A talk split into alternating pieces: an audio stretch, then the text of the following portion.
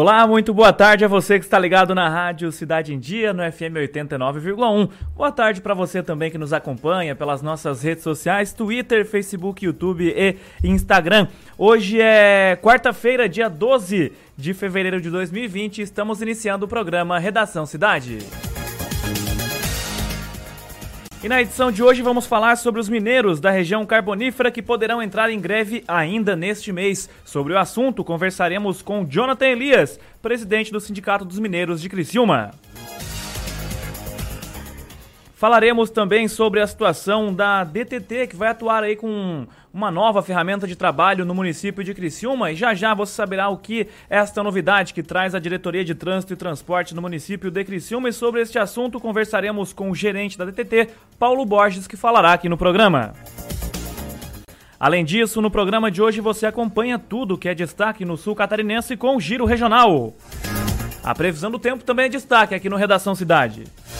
No quadro Economia Sem Mimimi, você ouvirá dicas de economia com Richard Guinzani.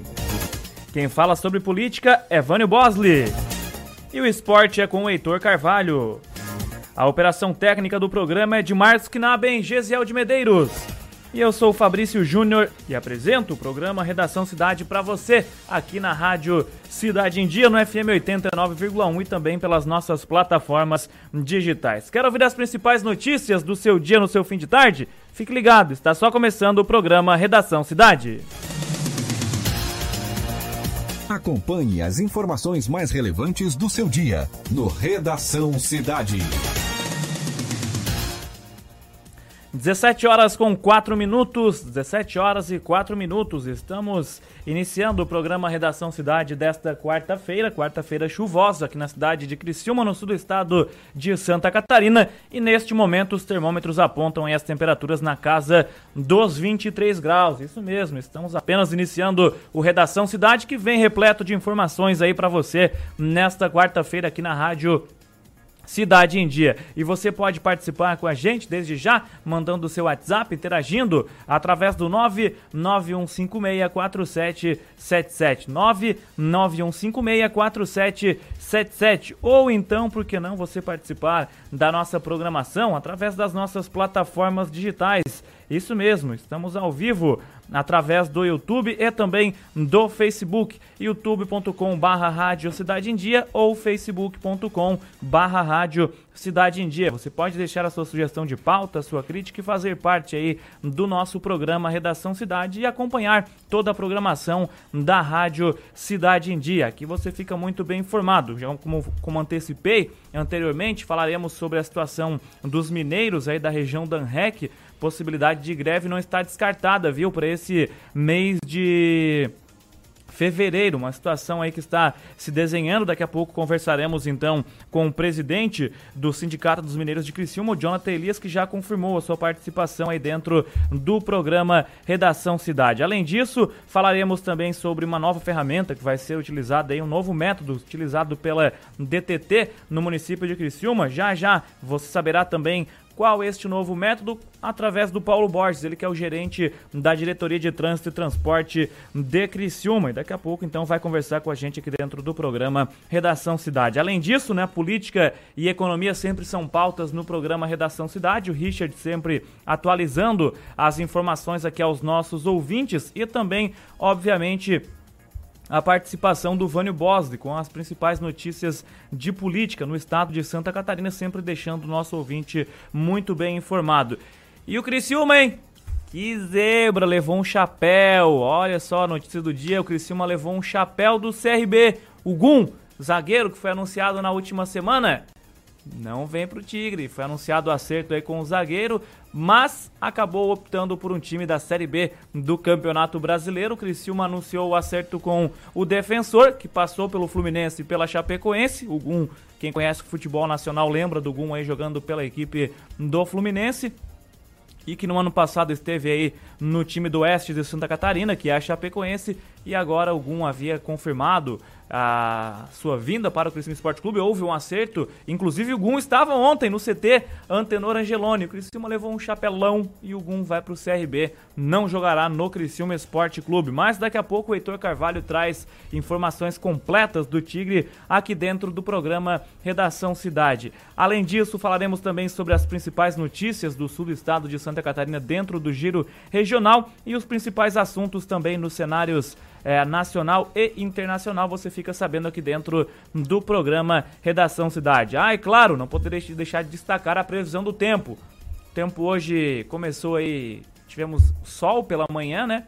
Sol pela manhã nesta quarta-feira na cidade de Criciúma e agora a chuva acaba atingindo a região sul do estado de Santa Catarina. Como será que fica o tempo e também como fica a temperatura nos próximos dias? Daqui a pouco a gente sabe com o pessoal da Epagricirã aqui dentro do programa Redação Cidade. Mais uma vez então convido você a participar com a gente. O WhatsApp 991564777.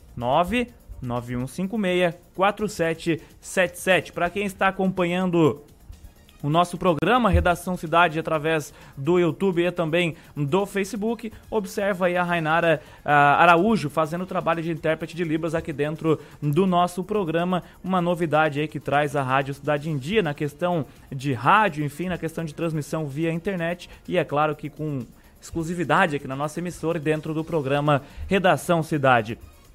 Enquanto isso, as principais notícias que chamam destaque, que chamam atenção, aliás, que ganham destaque no cenário nacional e internacional, vem repercutindo muito as prévias aí nos Estados Unidos, as eleições, enfim, outros assuntos também como enchentes em São Paulo, no Rio de Janeiro, também ganham destaque nos principais portais de notícia aqui no cenário nacional e também no cenário internacional. Então, um dos fatos, inclusive, que, te, que temos tratado e falado aí nos últimos dias foi novamente a repercussão do caso do assassinato da vereadora Marielle Franco e também do seu motorista, o Anderson. Esse fato que ocorreu já no ano de 2018, prestes a completar aí dois anos em março de 2020, obviamente, no mês que vem.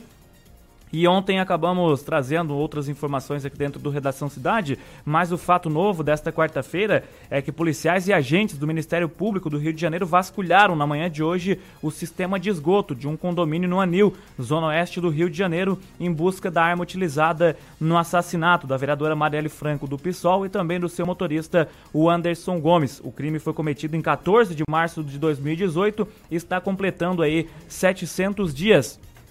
A ação desta quarta foi realizada por homens da Divisão de Homicídios da Capital, da Coordenadoria de Recursos Especiais e do Grupo de Atuação Especial de Combate ao Crime Organizado, ou seja, o GAECO. De acordo com a unidade, mergulhadores da Core inspecionaram 27 cisternas do local, porém esta arma não foi encontrada. Durante a ação, os policiais apreenderam munições, carregador de pistola e um carro de luxo para verificação. Foi instaurado, inclusive, um procedimento para apurar quem é o dono deste material. O carro acabou sendo periciado. Na primeira fase da investigação sobre o caso, foram presos o ex-PM Elcio de Queiroz, que havia sido expulso da corporação, e o policial reformado Rony Lessa. O primeiro é acusado de ter dirigido o veículo usado no crime e o segundo também de ter efetuado os disparos contra Marielle também contra o Anderson. Em outubro do ano passado, a polícia prendeu Josinaldo Freitas, suspeito aí de embaraçar as investigações ao jogar armas no mar. Ele chegou a pedir um salvo contra da justiça meses antes de ser preso. O pedido de Josinaldo foi negado em agosto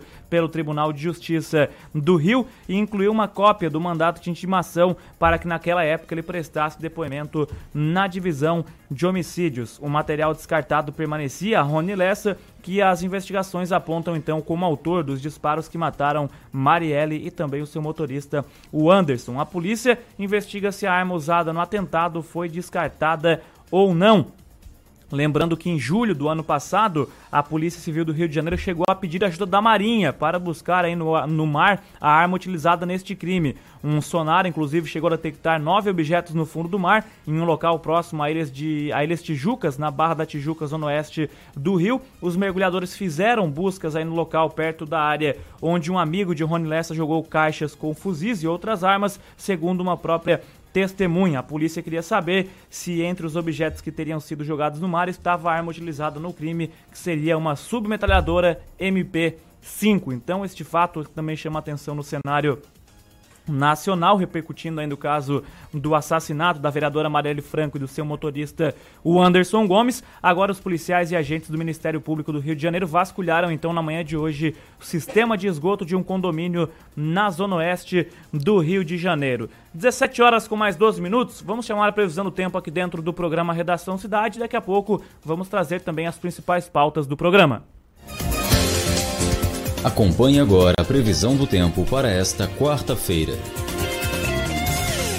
região do oeste ao meio oeste catarinense. O dia começa com o céu um pouco mais encoberto e a chuva já vem no decorrer da manhã, se estendendo pelo período da tarde para a noite, inclusive com alguns períodos bons de pancada de chuvas com trovoadas. No Planalto Sul, Litoral Sul, no sul do estado, assim como o Vale de Itajaí, Grande Florianópolis até nas regiões que vem chovendo muito nos últimos dias, como o Planalto e principalmente o Litoral Norte, a chuva vem pela parte da madrugada e início da manhã. Sol com muitas nuvens no decorrer do período e no período da tarde para a noite noite voltam a ter pancadas de chuvas com trovadas, especialmente no período noturno. O vento sopra de nordeste, pelo menos em boa parte do estado, principalmente no centro-sul do estado de Santa Catarina e de leste a nordeste, na Grande Florianópolis, Vale do Itajaí e Planalto e litoral norte do estado de Santa Catarina.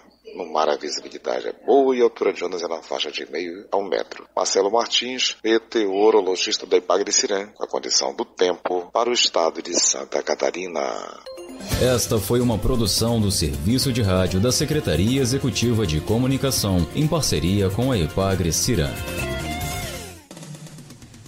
Valeu, aí portanto Marcelo Martins trazendo informações da previsão do tempo aqui dentro do programa Redação Cidade. E é claro que daqui a pouquinho também vamos trazer aí as principais pautas do programa, até porque temos entrevista agendada com o com o Paulo Borges, ele que é gerente da DTT, porque tem novidade na DTT de Criciúma.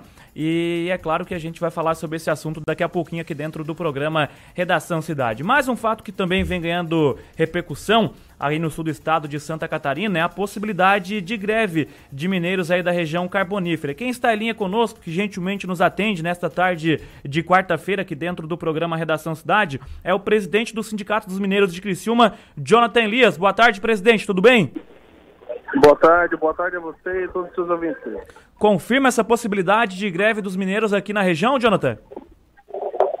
Sim, é, é, é confirmada essa possibilidade pelo fato de que os trabalhadores eles não aceitaram a proposta apresentada até então pelo sindicato patronal, né, o CSS. Então, foi decidido, deliberado na última assembleia com mais de acho, 300 trabalhadores, a partir do dia 24, às zero hora, caso não tenhamos uma nova proposta, uma greve na categoria. Perfeito, viu, Jonathan? E aí, esses trabalhadores seriam somente do município de Criciúma ou toda a região da ANREC? Não, esses trabalhadores são todos trabalhadores ligados à mina de carvão. Aí pega Lauro Miller, Cocal do Sul, Uruçanga, Treviso, é, Siderópolis Sara, Criciúma, essa, essa região carbonífera, né? Perfeito. Quando que vocês receberam essa proposta que não foi aceita pelos trabalhadores? Assim, uh, nós é, encaminhamos ao CSF, isso ano passado ainda, a, a, a, a nossa proposta de, de reivindicação, nosso rol de reivindicações. E de, de lá para cá, tivemos apenas duas reuniões, tivemos apenas duas reuniões e não tivemos êxito, né? só, só tivemos não como resposta em tudo. É, uma, é, dois pontos de pauta muito importantes para os trabalhadores, que seriam a estabilidade pré-aposentadoria e a cláusula ali econômica, avançamos muito pouco. Estabilidade pré-aposentadoria, que com a reforma da Previdência, os mineiros que estavam prestes a aposentar perderam a estabilidade, alguns já foram demitidos. Então eles estão querendo aí é manter o que eles já tinham, né? É o que eles estão querendo manter e com a reforma foi, foi retirado. E a proposta econômica que não, não chegou também a categoria estava esperando. Certo. Vocês têm otimismo aí de uma possível conversação com, com o pessoal do CSS no, nos próximos dias para acertar essa situação ou ainda não obtiveram retorno por parte disso? Assim, nós desde a Assembleia não tivemos nenhum retorno por parte disso. A greve não é bom para ninguém, ainda mais nos dias de hoje, nem para a categoria para o trabalhador, não é bom para a empresa, não é bom para os sindicatos, dá bastante desgaste. O que a gente realmente quer é negociar, é chegar a um, a um senso comum que seja bom para todos e que seja bom para o trabalhador. O trabalhador já perde o ano inteiro, pô. o trabalhador já foi lesado pela reforma trabalhista, a reforma da Previdência, e, e só está perdendo. A gente vai ver o preço de tudo está subindo e, e, o trabalhador como fica. Né? Sim. Ô, Jonathan, para explicar aí para o ouvinte da Rádio Cidade em Dia, de talvez de uma forma mais detalhada, por que que esses trabalhadores aqui da região acabaram sendo prejudicados, principalmente aí com essa falta de estabilidade na pré-aposentadoria, com essa reforma da Previdência? Assim, como o, o trabalhador mineiro tinha uma cláusula na convenção coletiva, que quando ele estivesse faltando 24 meses para alcançar ali a, a, o benefício, a aposentadoria, esse trabalhador ficava aposentado. Isso é uma cláusula que já ficava estabilizada. Isso é uma cláusula que já vem de anos. Né? Isso é, é, é uma cultura entre os mineiros. E com a reforma da Previdência, esse mineiro que, que, vamos dizer que falta um dia para se aposentar, ele vai ter que trabalhar mais sete. E o que o trabalhador está querendo garantir, pelo menos, é o tempo especial para se aposentar. Exemplo, a quando estiver faltando 20, é, 24 meses para ele alcançar os 15 anos de serviço no subsolo, 20, 20 ou 25 na superfície, esse trabalhador já, já ficaria, então, aposentado, é, estabilizado, como era antes. É que você me entende? Sim. Essa, essa é a reivindicação, porque depois que ele completar os 15 anos e a empresa não querer mais ele, ele pode fazer qualquer coisa, né? Porque hoje a, mineradora, é muito difícil uma mineradora pegar um trabalhador acima de 30 anos. Então, esse trabalhador que já tiver 13 anos de subsolo, ele vai estar com no mínimo 34 anos de idade. Em qual mineradora que ele vai conseguir completar os 15 anos? Em mais nenhuma. Sim. E foi, vamos dizer, 13, 13 anos tendo a sua saúde, tendo sua, a, a, a sua, o seu corpo sendo, sendo lesado naquela, naquela atividade. Né? O mineiro realmente se entrega. Certo. Ô, ô Jonathan, quantos trabalhadores aqui na região, mais ou menos, você tem conhecimento que acabaram sendo prejudicados com essa, com essa situação? Assim, trabalhadores, falando de trabalhadores, Sim. todos os trabalhadores do Brasil inteiro foram prejudicados com a reforma da Previdência. Uhum. Né? Nós acreditamos que o povo brasileiro, o trabalhador, ele não sabe o que fizeram com ele ainda. Né? Por conta do descrédito que, os, que os sindicatos caíram nos últimos anos, vamos dizer que o trabalhador deixou de confiar e acreditar no sindicato. Mas o que a gente a, a gente cresce. Se for falar dos mineiros em si, são mais de 2.800 trabalhadores no Brasil inteiro, né? Que tem essa cláusula. Certo. E aqui na região, é, confirmando essa greve, quantos trabalhadores estariam participando dessa greve e qual o impacto que poderia ocasionar no seu ponto de vista para o sul do estado, Jonathan? É, o, o, impacto que pode causar é que as mineradoras hoje já não estão conseguindo entregar a, a cota do mês, né? Ali para Jorge Lacerda, para a Enche. Acredito que não, não seria interessante para as empresas, também não seria interessante para a Enche, porque o estoque de carvão aqui na Jorge Lacerda também está baixo, está quase, tá quase próximo do mínimo, coisa que nunca se viu isso, né? Então, acho que não vai ser bom para ninguém. Se, se a greve continuar por um bom tempo, se pode, sim, também refletir na própria sociedade. É, afinal, a, a, luz, né, a rádio, os ouvintes que estão escutando em casa hoje é graças ao trabalho dos mineiros do subsolo. Senão nem energia nós, nós teríamos em casa hoje. Perfeito. O que está sendo reivindicado pelos trabalhadores está longe do que foi oferecido aí por parte da, da classe patronal? Assim, o que acontece? A gente sempre começa o início das negociações a, a, nós começamos com o INPC, que é a inflação, né? mais 100% do INPC, a, a, negociação começa nisso, ah, o sindicato laboral vai negociando, vai trabalhando, conquista ali, abre mão aqui, a empresa é da mesma forma, só que esse ano foi, foi diferente. Né? O CCS foi bem, bem ríspido nessa situação, nos deu aí 5% e falou assim, ó, vamos para a Assembleia e os trabalhadores decidem. Ah, a gente foi para a Assembleia e os trabalhadores decidiram greve a partir do dia 24 às 0 hora. Sim. E você acredita que desses 5% possa pra, passar aí pelo pro 8,22%? A, a, a gente acredita que esse 8 ponto 22 é, é tá, tá acima, né? É possível, é possível. Mas a gente não acredita que vamos chegar nesse número. Mas dá para subir bastante, entendeu? Uhum. Dá para subir bastante. É, é, o setor, ele fatura aí por ano mais de 200 milhões. Sim. O setor inteiro. E como que funciona, Jonathan, essas negociações, essa próxima conversa com a classe patronal, quem que participa, como que os trabalhadores depois ficam sabendo e decidem essa situação? Assim, ficou pré-agendada uma assembleia para o dia 22 desse mês ainda. Ficou agendada uma os próprios trabalhadores deliberaram assim. Nesse dia 22 será apreciado uma nova proposta, caso tenhamos, tenhamos uma nova proposta, né? Então, Caso se excesse as empresas carboníferas apresentem uma nova proposta, os trabalhadores vão deliberar se aceitam ou não. Caso não aceitam, no dia 22 será sorteado a primeira carbonífera a ser, a ser paralisada. Elas não vão parar todas uma vez só. Sim. Para uma hoje. Se tiver, vai ser sorteada na Assembleia carbonífera. Vamos dizer que há três dias, se não tiver nova proposta, para a segunda carbonífera no sorteio também até chegar à total paralisação.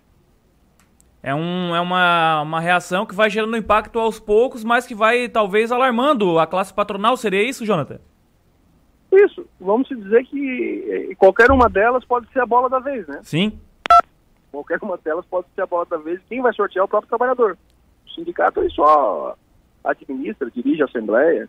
A decisão no sindicato dos mineiros quem tem é o trabalhador, não é o sindicato. Sim, aí esse sorteio, no caso, ocorreria no dia 22 e a partir do dia 24 a primeira sorteada já estaria paralisada, seria isso?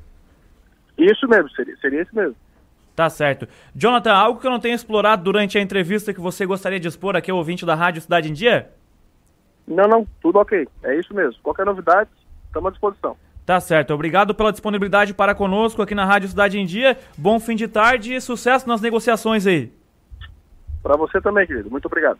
Valeu. Aí, portanto, Jonathan Elias, presidente do Sindicato dos Mineiros de Criciúma, confirmando a possibilidade de greve dos trabalhadores aí de, da indústria da mineração aqui no sul do estado de Santa Catarina. Uma nova assembleia deverá ocorrer aí no dia 22 de fevereiro, no próximo dia 22, e se não obtiverem o sucesso ou aquilo que desejam os mineradores aqui da região, poderemos ter greve já a partir do dia 24 de fevereiro aqui no sul do estado de Santa Catarina por parte dos mineradores. Então, se você acabou perdendo essa entrevista, inclusive com o Jonathan Elias, você pode acompanhar também no YouTube. Está salvo ali. Você já está ao vivo acompanhando o programa Redação Cidade. Obviamente que se quiser ouvir agora, tem como ouvir agora, inclusive, só voltar um pouquinho ali a transmissão. E se você não quiser perder mais nada do programa e ouvir depois, também pode acompanhar depois, pois esta entrevista estará disponível nas nossas plataformas digitais, assim como Facebook e também Spotify.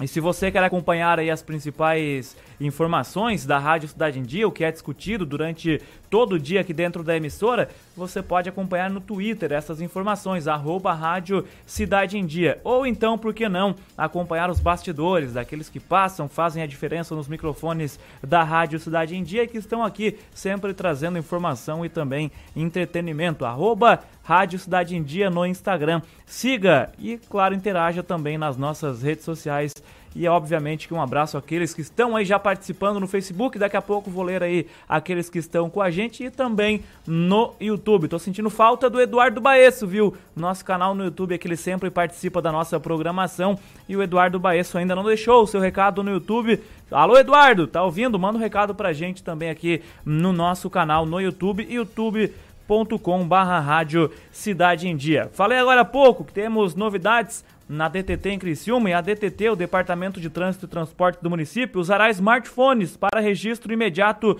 de ocorrências de trânsito. Quem está em linha para conversar com a gente sobre este assunto é o gerente de trânsito da DTT, Paulo Borges, que gentilmente nos atende nesta tarde de quarta-feira aqui no programa Redação Cidade. Boa tarde, Paulo, tudo bem? Boa tarde, Fabrício Júnior. Boa tarde, ouvintes da Rádio Cidade. Sempre um prazer conversar com você. O prazer é todo nosso, viu, Paulo? Como que funcionará essa nova novidade aí dentro, essa novidade, aliás, perdão da redundância, dentro da DTT aí no, no município de Criciúma, Paulo? Então, é, o município de Criciúma ainda estava utilizando, ainda está utilizando, momentaneamente, é, auto de infração e boletins de acidente de trânsito é, feito manualmente. E, e precisamos admitir e aceitar que com o avanço da tecnologia, nós não podemos mais, num espaço desse século, século XXI, estarmos trabalhando com esse tipo de ferramenta. Então, é, é, nós fizemos uma licitação para aquisição de smartphones para registros de boletins de acidente de trânsito e, e registro de infrações de trânsito. O que, que isso impacta no contribuinte? É interessante, Fabrício e ouvintes, que hoje a gente sabe, é sabido, é notório, sabido, que um boletim de acidente de trânsito, ele pode ter consequências é, diversas. Uma delas é chegar até o judiciário. Então, hoje é inadmissível que nós tenhamos um boletim de acidente de trânsito feito de forma de rascunho, em forma manuscrito, com preenchimento de alguns itens que constam desse, desse material. É muito mais salutar, é muito mais bonito, é muito mais eficiente, eficaz e mais entendível quando você tem um documento digitado, ou digitalizado, ou datilografado, ou hoje feito através de um sistema sem rasura, sem nenhum tipo de emenda, sem nada, com, com inclusive é, é, com é, é, possibilidade de também no boletim de acidente incluir fotos do local onde ocorreu o evento é, é, acidente. Então fica um trabalho mais transparente, mais bonito, mais limpo e mais apresentável ao contribuinte. É, justamente isso que é comentado, né, Paulo? Porque além da praticidade também gera uma economia na questão de papel, enfim, de materiais que são utilizados, né? Então eu acho que vai trazer, além dessa, desse conforto, uma economia também para o Departamento de Trânsito e Transportes de Criciúma, né? É, o papel ele vai aos poucos vai perdendo valor, está perdendo o espaço para a, a informatização. Essa, é, e é isso mesmo. Nós precisamos parar de emitir lá três, quatro, cinco páginas para um acidente, quando nós podemos emitir, é, é, digitar aqui o acidente, os dados do acidente, enviar para a web e encaminhar para o cidadão, e ele vai lá em casa, na, no, no, seu e-mail, receber e vai imprimir lá o auto, o auto do, do, boletim de acidente, o auto de constatação ali do acidente dele. E evitar esse negócio de fazer cópias, é, é copiar a frente e verso do boletim de acidente, não é legal. Então fica o um negócio. Hoje, na era digital, nós precisamos também facilitar e ter um trabalho mais apresentável, mais decente, mais limpo para o contribuinte. Com certeza. Todos os trabalhadores aí da DTT está, terão à disposição esses smartphones, aqueles que estão na rua fiscalizando o trânsito diariamente? Então, é, de início, nós adquirimos 20 aparelhos, é, que vai estar distribuído por cada guarnição, cada viatura, cada equipe de trabalho terá um smartphone desse e, é, é, hoje é o suficiente, porque nós, no nosso efetivo, nós conseguimos formar até 20 duplas, então para cada equipe de trabalho vai ter um smartphone para eles trabalharem com isso. Certo. Ô Paulo, obviamente que quando fazem-se mudanças, precisam de adaptações. Esse pessoal que vai trabalhar com esse novo, com essa nova ferramenta, ele já está capacitado? A DTT ofereceu algum tipo de, é, vamos dizer assim, ensinamento entre aspas, né, para que esse trabalho ah, já venha a surgir aí de uma forma natural dentro do município? Então, nós chamamos, chamamos isso de treinamento. Nós fizemos na data de dia 10 e 11, ontem, terça-feira e hoje, quarta-feira, nós fizemos um trabalho de treinamento da equipe, da, da, da, dos agentes de trânsito que vão trabalhar com esse aparelho. Então, é, ficou ainda alguma dúvida, mas como trata-se de um smartphone, como mesmo celular, com o passar do tempo você vai abrindo, você vai a, a, buscando novas, novos aplicativos e você vai descobrindo mais funcionalidade dele. Mas algumas dúvidas que ainda permaneceram, nós temos mais uma semana de avaliação e de adaptação dos agentes a esse aparelho, a esse equipamento, a essa ferramenta, aí sim, eles vão é, perceber a dificuldade, vão trazer a dificuldade para a gente e nós vamos é, tentar é, equacionar essa dificuldade para que na próxima semana ou no mais tardar, no próximo mês, a gente já tenha isso efetivamente trabalhando, já usando na cidade de Criciúma. Era justamente essa minha próxima pergunta. Você já tem uma data específica aí para que esses funcionários aí da, da DTT já comecem a trabalhar com os smartphones e é, talvez vão é, extinguindo o papel aos poucos, Paulo? É, então, como eu falei, nós terminamos o treinamento hoje, agora de tarde. Fizemos o treinamento em duas equipes, em duas etapas, uma equipe ontem e outra equipe hoje. Então, agora remanesce essas, essas dúvidas essas perguntas estão sendo trazidas para a gente, a gente vai equacionando, vai resolvendo, vai acertando, E eu espero, agora falta algum ajuste ainda em termos de Fiasc e Detran para nos dar o ok final. Uma vez estando registrado, nós começamos já a, usar esse equipamento. Eu espero que em 10 dias ou no máximo no mês que vem a gente já possa, volta, já possa estar utilizando esse equipamento, essas, essas ferramentas de trabalho. Tá certo. Paulo, algo que eu não tenho explorado durante a entrevista que você gostaria de expor aqui ao ouvinte da Rádio Cidade em Dia? Ok, Fabrício, assim, ó, é, isso é, agiliza o atendimento da ocorrência para nós e é, registro de infrações, também o usuário vai ter uma cópia natural, normal, ali, impresso na hora. Ele vai, se ele for autuado, por exemplo, ele vai receber a autuação dele no ato ali, vai conferir. É assim, assim, assim. Então, agilidade no trabalho, é, eficiência e eficácia. No menor espaço de tempo, a maior, uma maior atendimento, a maior eficiência no trabalho apresentado. É bom para nós, é bom para o contribuinte que não vai se perder mais tempo para esperar 5, 10 minutos para fazer um auto de infração. Isso a gente resolve em um minuto. Tá certo. Paulo, obrigado pela disponibilidade para conosco aqui da Rádio Cidade em Dia. Um bom fim de tarde e um ótimo restante de semana para você. Obrigado, Fabrício, pela oportunidade. Um abraço a você e seus ouvintes da Rádio Cidade. E um bom final de semana a todos. Valeu. Aí, portanto, Paulo Borges trazendo informações da DTT que vai usar aí smartphones para o registro imediato de ocorrências de trânsito no município de Criciúma. Obviamente que com o passar dos anos, com a chegada de novas tecnologias, as funções administrativas, enfim, também precisam se atualizar e é mais uma atualização que vem sendo feita, vem sendo feita dentro do município de Criciúma. O papel aos poucos vai se extinguindo e a tecnologia vai tomando conta e agora também no Departamento de Trânsito e Transportes no município de Criciúma. 17 horas 33 minutos. Intervalo. Na sequência voltaremos falando de política e também economia no programa. Acompanhe as informações mais relevantes do seu dia no Redação Cidade. Curta, comente e compartilhe a Rádio Cidade em Dia no Instagram. Arroba Rádio Cidade em Dia. Em 2020, mude para melhor. Venha para o NESC, Universidade Comunitária com conceito máximo do MEC. Matrículas abertas para graduação presencial e EAD. Transfira seu curso para o NESC com descontos especiais. O NESC, a nossa universidade. Não arrisque ter que dizer adeus a um filho para sempre. O sarampo pode matar. Por isso, pessoas de 5 a 19 anos de idade devem ser vacinadas contra o sarampo. E neste sábado, dia 15, tem o dia D de vacinação. Procure uma unidade de saúde e leve a caderneta de vacinação. Quem já tomou as duas doses da vacina não precisa se vacinar. Movimento Vacina Brasil. Mais proteção para a sua família. Ministério da Saúde, Governo Federal, Pátria Amada Brasil. Rádio Cidade em Dia, 89,1 FM. Conteúdo conectado com a sua vida. Dicas para segurança no verão. Corpo de Bombeiros Militar de Santa Catarina. Previna-se, não seja mais uma vítima. Corrente de retorno. As correntes de retorno são regiões no mar em que há maior probabilidade de afogamento. Nas praias catarinenses, os guarda-vidas sinalizam através de bandeiras. Fique de olho nas dicas e evite ser mais uma vítima. Em caso de emergência, ligue 193. Marketing Digital tem o que o seu negócio precisa: criatividade e inovação para suas redes sociais. Vem com a Time e faça o seu negócio crescer. Entre em contato através do nosso WhatsApp 4899114 0193. As emissoras de rádio e televisão de Santa Catarina estão mais unidas do que nunca.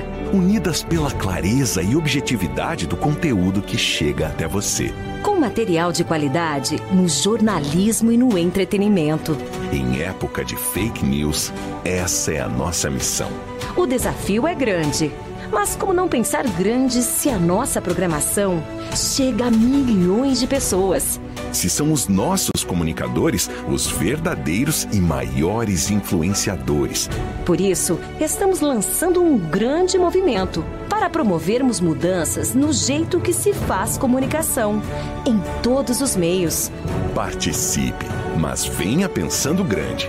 Grande como o futuro que todos nós queremos. Grande como Santa Catarina. Pense grande. Pense rádio. Pense TV. Um movimento da Acaerte.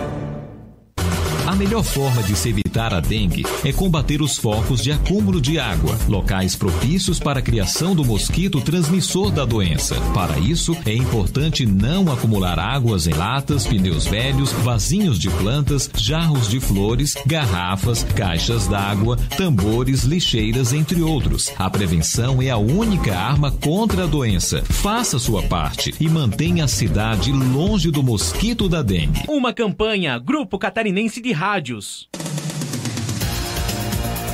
Seu resumo de fim do dia, para ficar por dentro das notícias mais relevantes. De segunda a sexta, às 17 horas, você ouve o Redação Cidade, com Heitor Carvalho e Fabrício Júnior. Oferecimento: Unesc. Matrículas abertas. Formação e inovação para transformar o mundo.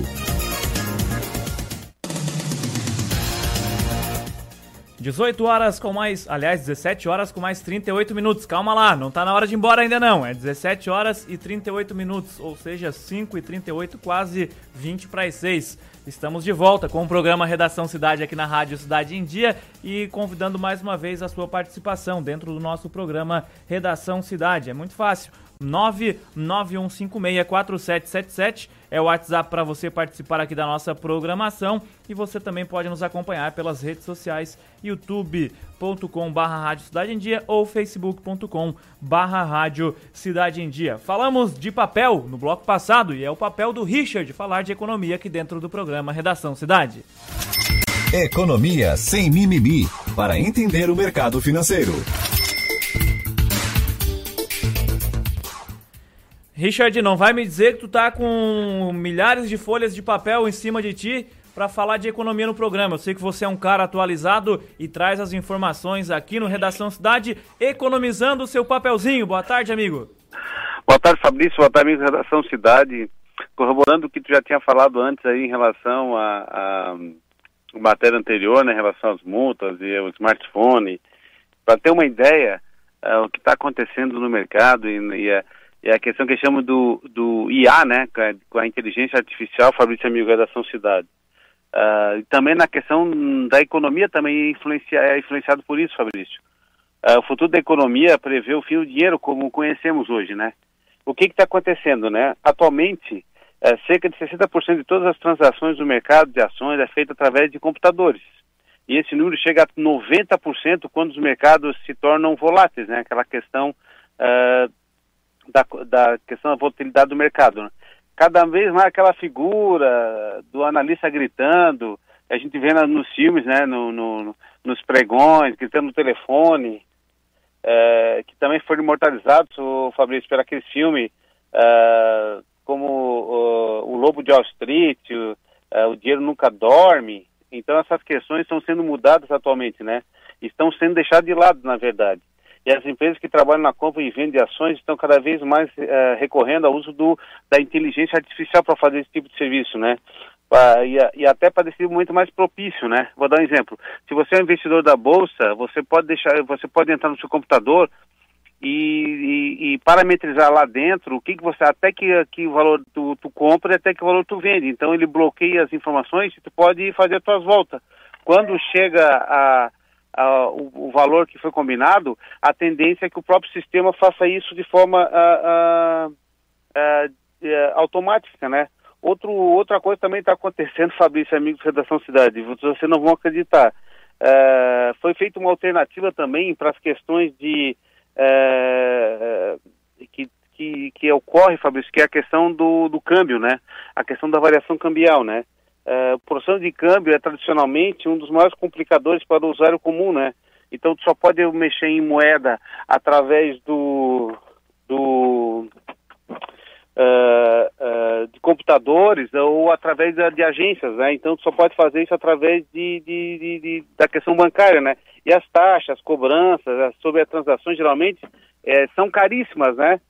e qualquer pessoa que precisava trocar grandes montantes de dinheiro, tipo trocar dólar por reais, né? Acaba perdendo um valor significativo no processo. O que está acontecendo, Fabrício? Para ter uma ideia, uh, como o mercado está tá sendo bastante é, é, é, rotativo nisso, né? Foi pensado em trazer outra alternativa uh, para essa na cidade que surgiu os TransferWise, cara. é, é utilizar uma, uma versão modificada, Fabrício, amigo da Redação Cidade, é, de um aplicativo de paquera. Olha só, foi feito, pegado um, um, um protótipo do Tinder, tá? É, e uma empresa criou um sistema de, de Tinder da questão da, do câmbio. Ou seja, para fazer o câmbio em moedas, e, e, e, é, ou seja, no Tinder, a pessoa procura um parceiro, correto? Certo, tá certo. Comigo, não, não, utilize, não utilize esse aplicativo, fique claro, mas tenho conhecimento. Não, eu, eu, também não utilizo, mas o Tinder geralmente é para pessoas se conhecerem. O que, que esse aplicativo de câmbio está fazendo? Está procurando pessoas que querem vender moedas, com pessoas que querem comprar moedas, e elas estão estabelecendo uma relação de, de troca de, uh, monetária, e a empresa que organiza esse Tinder para efeito, digamos que vão dar esse nome de Tinder para cambial, está ganhando uma transação pela, pela operação. Olha só que interessante. Uh, é tipo um sistema uh, match, né, que é de procura de indivíduos, né, que estão atrás de moeda específica e querem facilitar a transação direta, né. Uh, por exemplo, se alguém está querendo trocar reais por dólar e existir um outro usuário querendo trocar dólares por reais, o aplicativo dá, a, a, localiza essas pessoas, encontra elas, né, entre os usuários, né, e pode fazer a troca facilitada pela TransferWise, né, e a, com com certeza, Fabrício, as taxas são menores, né? Para te ter uma ideia, esse setor é, o, o, e esse aplicativo tá num, tá, tem um valor hoje de mercado de 3,5 bilhões em apenas 5 anos de operações. Então, para te ver como o processo do papel está sendo diminuído, né? E a tendência em alguns países, Fabrício, a questão até para evitar, olha só como é que o pessoal está falando, tem alguns países que, a, que, a, que já está quase zerado a questão do dinheiro em papel, ou seja, as pessoas estão usando só aplicativos ou meios de pagamentos eletrônicos para efetuar o meio de troca. Então, o dinheiro está sumindo do mercado, né? Ô, Richard. Aqui no Brasil já é um indício também bastante interessante, porque a gente pode até perguntar, né? A minha relação com o dinheiro também ela já diminuiu bastante a, a, a, a moeda, né? A gente está usando mais aqueles aplicativos de débito, cartão de crédito, outro tipo de pagamento, né? E vou, tu também deve estar tá usando bastante esses aplicativos, né?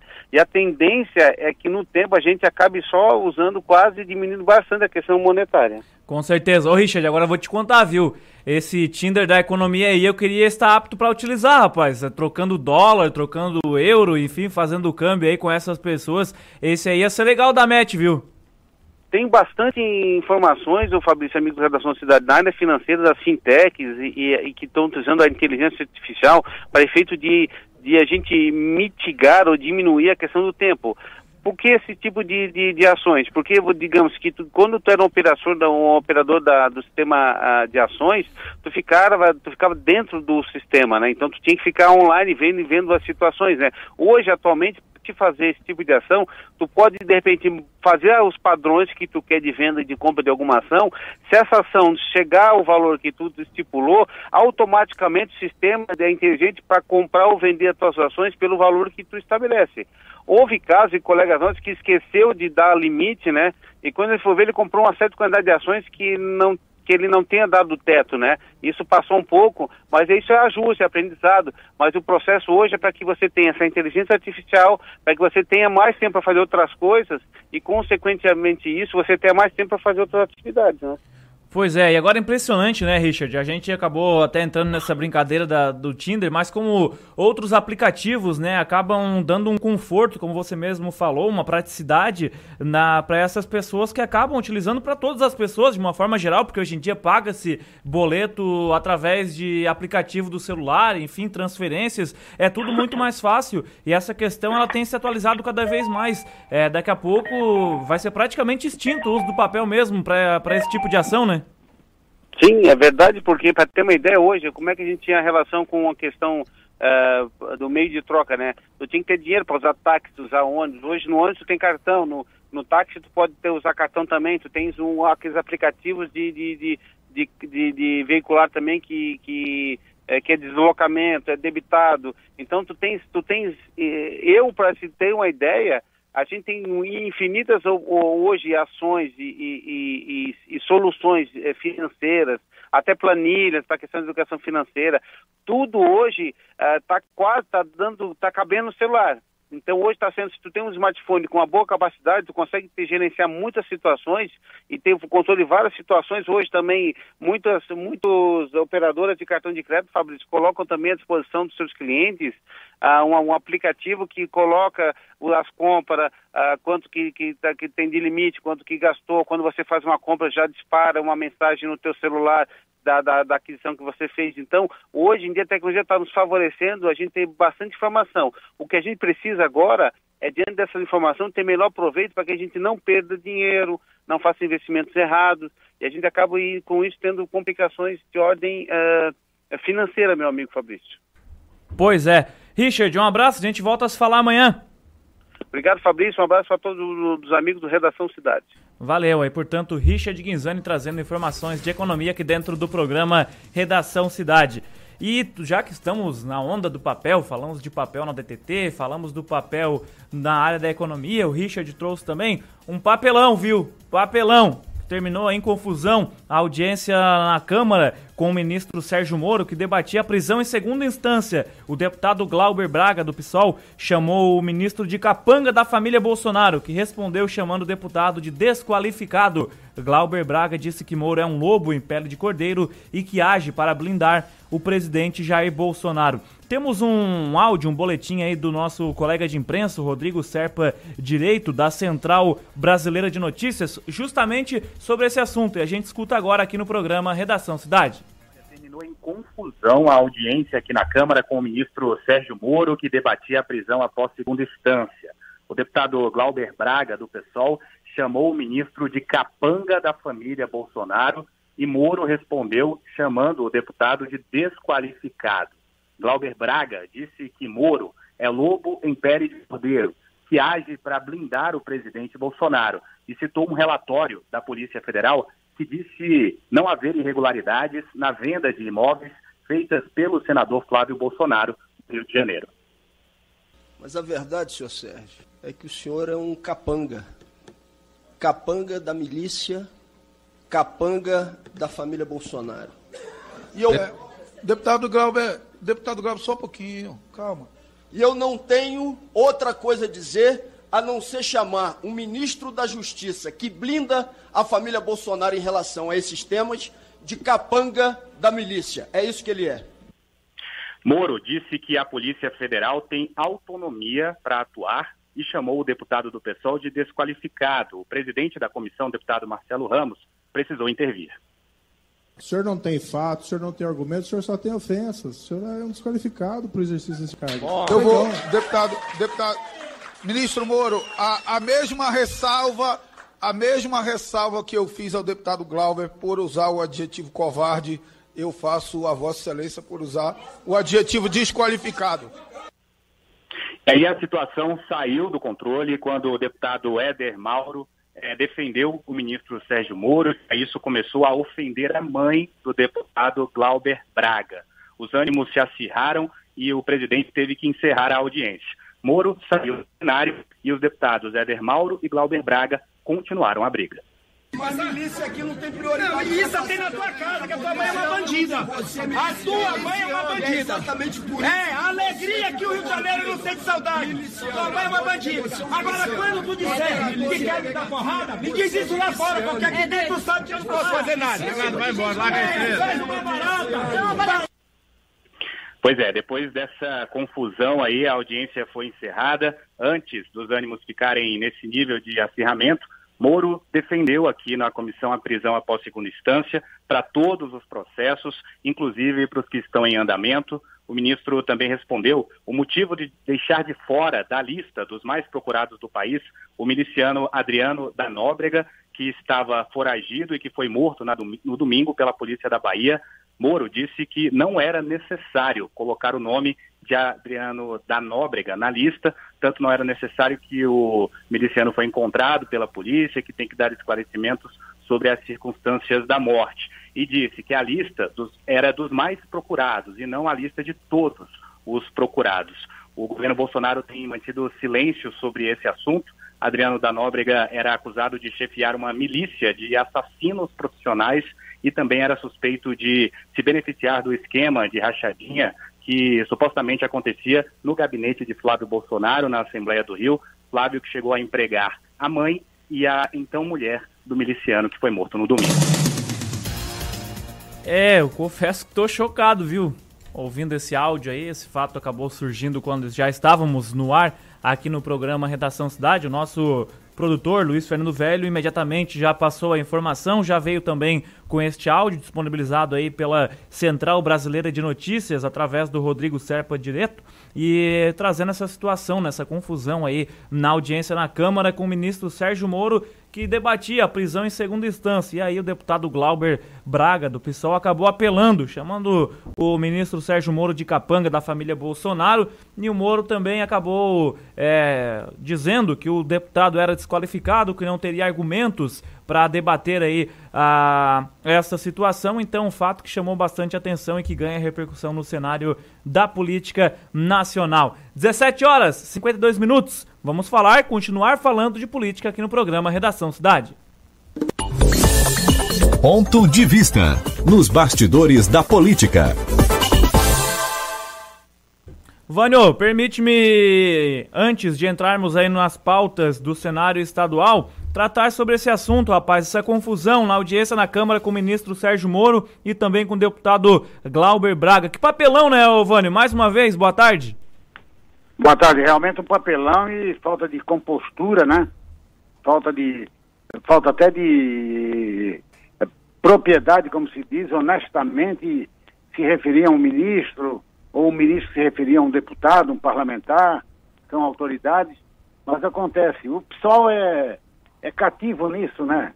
E realmente essa questão da, da milícia no Rio de Janeiro, que é muito extensa, em outros estados brasileiros, felizmente aqui em Santa Catarina não ocorreu nenhum fato ainda é, é, referente a milícias, mas falta compostura e, pô, eles juram lealdade, né?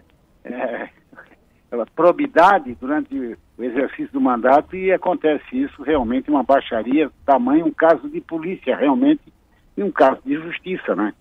Que inclusive um dos deputados ali chamou a mãe do parlamentar e certas coisas aí que não deveria sair da boca de um parlamentar, um representante público que tem que zelar, né, pela postura correta no exercício do cargo, seja em qualquer tipo de debate aflorado, debate maior, mas enfim, esse tem sido o ritual, né, nas discussões do Congresso Nacional, especialmente quando estão lá autoridades do governo. Pois é, Vanito, sabe que até me causou estranheza pela forma que foi tratada, principalmente o ministro Sérgio Moro, e com a sua experiência política, cabe algum processo contra o parlamentar e os outros demais também que participaram desses, dessa troca de xingamentos, Vânio? Não, acontece o seguinte, eles têm foro privilegiado, são autoridades, que cabe a uma denúncia na Comissão de Ética do Congresso, nesse caso da Câmara, mas realmente não acontece nada. Porque acontece o seguinte, se o ministro Sérgio Moro entrar na Justiça com um processo contra o parlamentar e a Justiça decretar que ele tem que perder o mandato, tem que ser preso, depende de autorização da mesa da Câmara, como da mesa do Senado. Aquela senadora, Selma, conhecida como Saia de Moro de Saia, ela foi, teve o mandato é, terminado, encerrado, cassado pelo Tribunal Superior Eleitoral por compras de votos, e agora, até agora, desde outubro do ano passado, a mesa diretora do Senado está estudando a possibilidade que pode, inclusive, livrar da cadeia a, da cassação, um simples ato interno da, do Congresso, do Senado, livrar. A mesma coisa aconteceria aí. Eles são imputáveis, né? entre aspas, mereciam outro tratamento que não esse abrir a boca com palavrões na TV Senado, na TV Câmara, né? A pessoas de todo de toda a estirpe, pessoas uh, comuns, pessoas com alta, com alta tendência aí de conhecimento, vi uh, esses casos aí. Antigamente isso aí acontecia muito em jogo de futebol, onde não havia transmissão e era dentro da plateia, praticamente ninguém escutava. Agora acontece como já aconteceu também na TV do, do, do STF, na TV Justiça, né? Palavrões, etc. E depois não acontece nada. Se você falar na rua, encontrar uma autoridade dessa, um parlamentar desse, e xingar, né? É, com, com destempero, pode ser preso na hora pela polícia. Ele pode dar ordem de prisão, você ser preso. Lá dentro, não. Lá o, Lá o diálogo é livre, entre aspas, né? E o que chama atenção, né, Vânia, é que a população ela fica à mercê deste fato, porque é, um, é uma situação, a prisão em segunda instância, que é sempre muito debatida e que teria que ser um debate, é, pelo menos de uma forma digna, e acabar nessa situação, a população não tem o que fazer e acaba ainda acompanhando esse tipo de situação, essa troca de ofensas entre pessoas que deveriam estar ali discutindo algo muito sério. É, são eleitos para isso para defender a sociedade, né, interesses pontuais pela sociedade, mas acontece o seguinte, a, prisão em segunda instância não te abala, não me abala, sabe? Ninguém toca a campainha da tua casa com a sirene da Polícia Federal. Então, seja no Congresso, em qualquer Assembleia Legislativa, sempre tem aqueles que estão na, na ponta da linha para receber a forca pelo, pelos delitos cometidos, principalmente pela roubalheira e corrupção. Então, os deputados, claro, não há, não há, por exemplo, 100% em nenhuma profissão, né, que seja 100% honesto em qualquer profissão. É a mesma coisa no caso do, do parlamentar, daquele que tem um mandato eletivo. Mas acontece que todos estão sujeitos perante a lei. Mas lá há privilégios ao foro privilegiado que é uma capa que encobre até bandidos, né, como já aconteceu. Com certeza. Ô agora trazendo aí a política do cenário estadual, quais as novidades? a novidade principal veio de Brasília hoje. Mais uma, foi realizada hoje, mais uma reunião do Fórum de Governadores, qual participou o governador Carlos Moisés, aqui de Santa Catarina, que foram tratar da chamada reforma da tributária. Defende, claro, os governadores até com razão, porque só para ter ideia, a maior fatia do bolo orçamentário da, da União, seja através de impostos pagos pelos, eh, pelos, eh, pelos estados e municípios, vai tudo num bolo só e a maior fatia desse bolo fica com a, o governo federal. Então, aliás, nesse encontro de hoje, realizado agora à tarde em Brasília, esteve presente o ministro da Economia, Paulo Guedes, que realmente ele disse que o governo está já estudando, quase terminando, a realização, a implantação de um projeto para ser encaminhado ao Senado para realmente diminuir, fazer aquele pacto federativo em que estados e municípios, que têm toda a carga de trabalho, maior do que a União, é, possam receber mais recursos dos impostos arrecadados.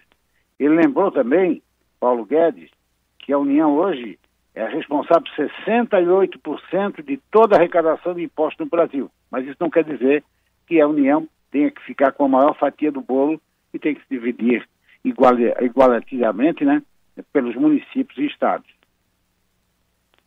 Sim, e os demais governadores estão fechados aí nessa situação, Vânio? Estão fechados, como não estão fechados também em outra questão. O próprio ministro Paulo Guedes falou que não, não tem como, é inviável aquela proposta populista do presidente Jair Bolsonaro de zerar a tributação sobre os combustíveis, desde que os governadores zerem também a carga tributária, principalmente do ICMS. Ele disse que não há nenhuma, nenhuma viabilidade né, nessa proposta de zerar a tributação, que há, segundo o ministro, é de que tem que ter, sim, o chamado Pacto Federativo com a reforma tributária, onde o Brasil é o país que tem a maior carga de impostos do planeta. Na Oi. Assembleia hoje, Agora à tarde? Sim. não, quer falar não, não, não, eu só ia fazer esse questionamento, né, Vânia? Porque, foi, como você acabou falando, um projeto populista aí por parte do, do Bolsonaro, ele acabou Exatamente. falando, mas nem consultou, talvez, o ministro Paulo Guedes, não, o próprio ministro. Falar, né? O ministro disse que é inviável, e é inviável mesmo, né? O Estado hoje, o Estado de Santa Catarina, que tem um déficit orçamentário daqueles, né? Ontem falamos sobre o, o pagamento dos aposentados, que a cada mês um tem que sair um cheque extra do Tesouro do Estado de 300 milhões para poder pagar, bancar o pagamento dos mais de 62 mil aposentados e por aí vai. A economia tem que ser de outra forma, o que tem que ser é baixar impostos para poder gerar empregos e está na mão da União, né? Esse fato. Pois é, e aí na Assembleia você estava falando, continua a linha de raciocínio, mano?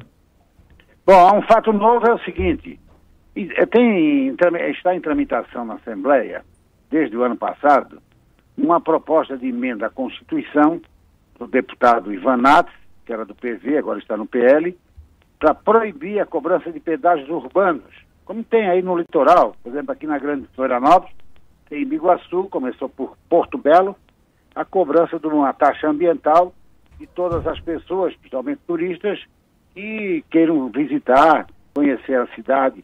Então, segundo o deputado Ivan Nats, essa cobrança é inconstitucional. É uma forma de é, é ganhar dinheiro sem qualquer esforço. Então a comissão hoje, a comissão de comissão, a comissão de finanças e tributação da Assembleia aprovou a continuidade da matéria e agora o assunto será discutido em três audiências públicas. Vão ser promovidas pela Comissão de Turismo e Meio Ambiente e nas cidades de Iguaçu, São Francisco do Sul e Porto Belo, para acabar com proibindo, através da Constituição, a cobrança desse imposto, mesmo porque a origem de, dessa cobrança, a justificativa que as prefeituras colocam é que todo o dinheiro será, será implantado, né? será gasto com projetos ambientais, mas não há qualquer, qualquer fiscalização ou qualquer prova de que esse dinheiro realmente esteja indo para a defesa do meio ambiente. O próprio deputado Ivan Nats diz de que 95% que é arrecadado fica com a empresa e tem o direito ali de, de fazer a cobrança, né? Colocar aquelas, ah, aquelas pastas de, de cobrança ali. Ah, e daí o município perde muito e a empresa que está fazendo a cobrança é que leva o maior bolo de toda a arrecadação. Bom, ainda na Assembleia hoje, um fato que nós conversamos ontem aqui, eu gravei com o deputado Kelly Nunes, e vou colocar um trechinho aqui do que ele diz sobre o que é o ano deste ano em Santa Catarina, na Assembleia Legislativa, e também é, em relação ao comportamento dos deputados com o governador Carlos Moisés. Vamos ouvir um pouquinho. Nós aqui agora vemos, por exemplo,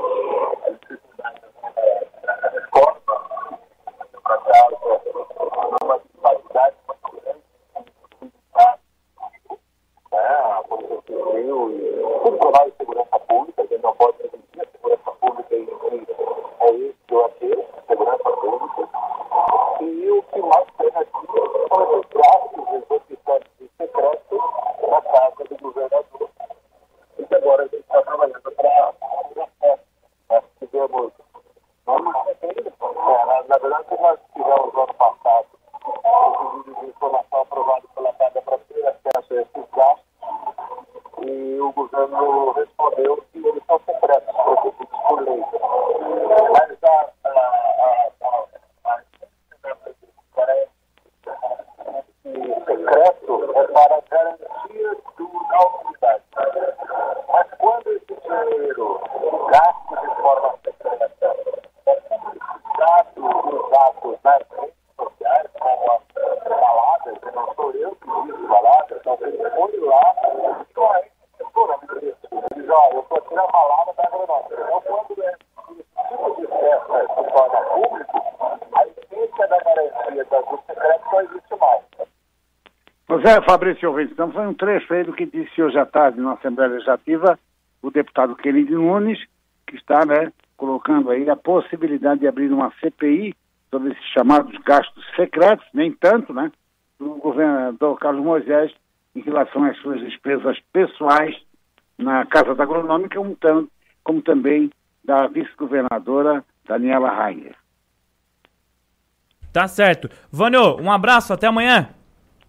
Até amanhã então, Fabrício. Um abraço a você, aos ouvintes, e até amanhã. Valeu. Aí, portanto, o Vânio Bosley sempre nos deixando, nos deixando bem informado na área da política e também trazendo o seu comentário, o seu ponto de vista aqui dentro do programa Redação Cidade. 18 horas, 5 minutos, intervalo. Na sequência, mais assuntos aqui na programação.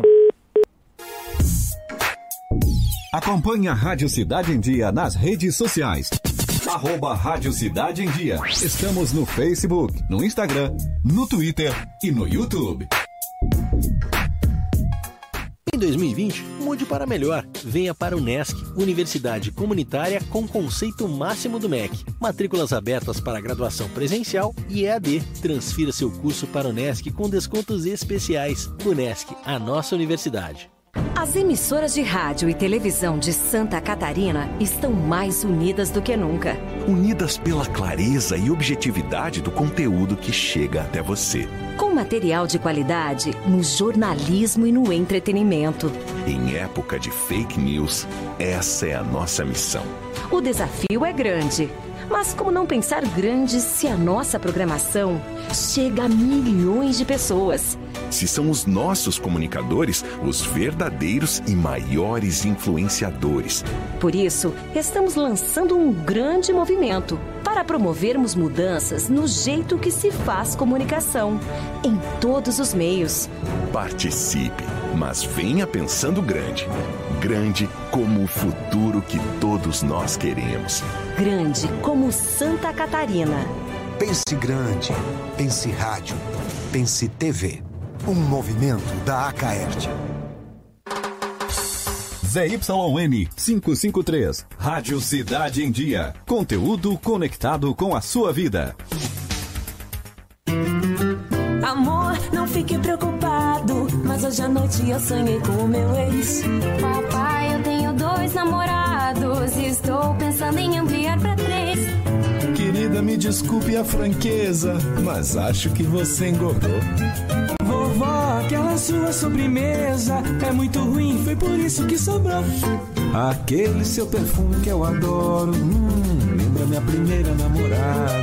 Aquela sua camisa autografada do Brasil não sumiu, eu dei pro filho da empregada. Eu uso seu batom e seus vestidos sempre que você está dormindo. A cada dez vezes que a gente namora, em oito delas acabo fingindo. Tem muitas coisas que a sua família não precisa saber. Mas se você é doador de órgãos, isso você tem que informar. Seja um doador, avise sua família. Uma campanha da APAR. Uma campanha Grupo Catarinense de Rádios. A Time Marketing Digital tem o que o seu negócio precisa: criatividade e inovação para suas redes sociais. Vem com a Time e faça o seu negócio crescer. Entre em contato através do nosso WhatsApp 4899114 0193. Acompanhe as informações mais relevantes do seu dia no Redação Cidade.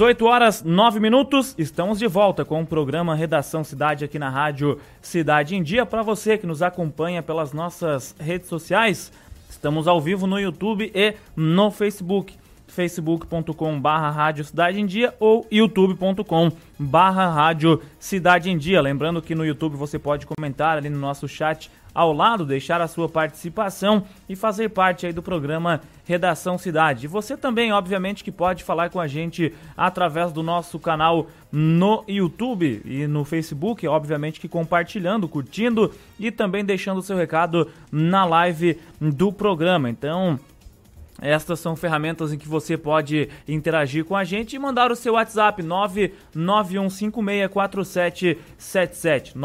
991564777. Este é o WhatsApp para você participar aqui dentro do programa Redação Cidade. 18 horas e 10 minutos. Definida programação de carnaval em Balneário Rincão, ou o Carna Rincão. E quem está em linha com a gente para falar sobre esse assunto é o diretor de eventos aí do município de Balneário Rincão, Fernando Casagrande, que gentilmente nos atende nesta tarde de quarta-feira aqui na Rádio Cidade em Dia. Boa tarde, Fernando, tudo bem?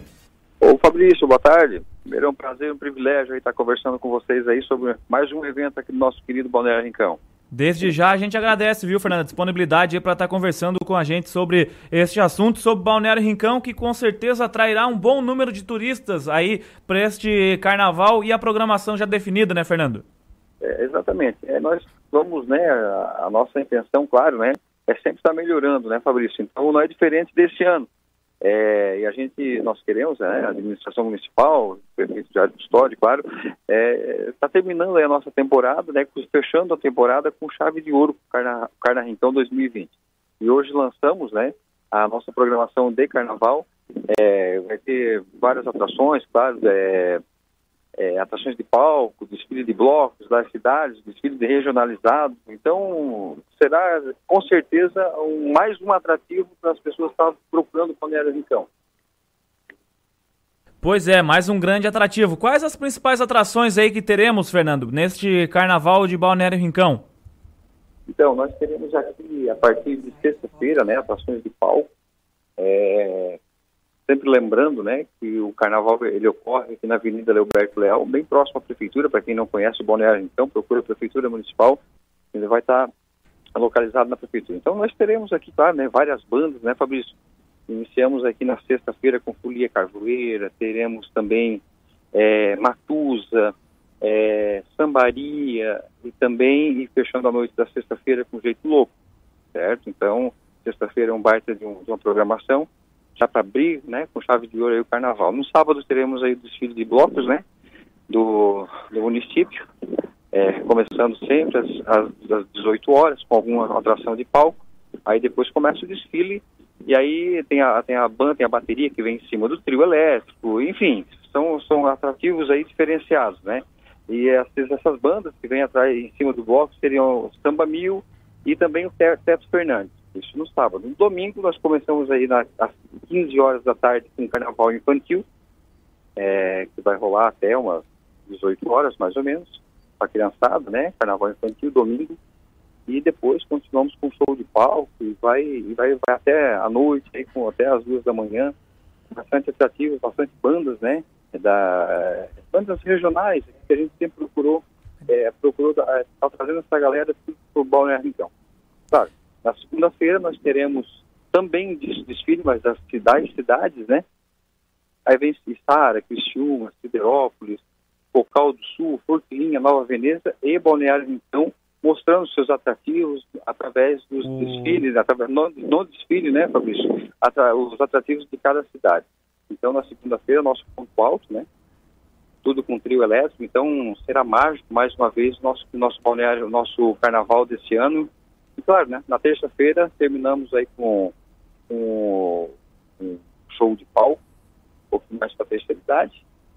A gente quer contemplar tudo nesse carnaval, Fabrício. Ah, com certeza, com certeza com essa programação que também já dando uma olhada aí mais de forma mais específica vai contemplar aí todas as idades e todos os gostos aí para este carnaval em Balneário Rincão. Você falou dos, dos, desfiles, né, Fernando? Quantas escolas, não sei se podemos dizer assim, quantos blocos participarão e quem estará participando desses desfiles aí?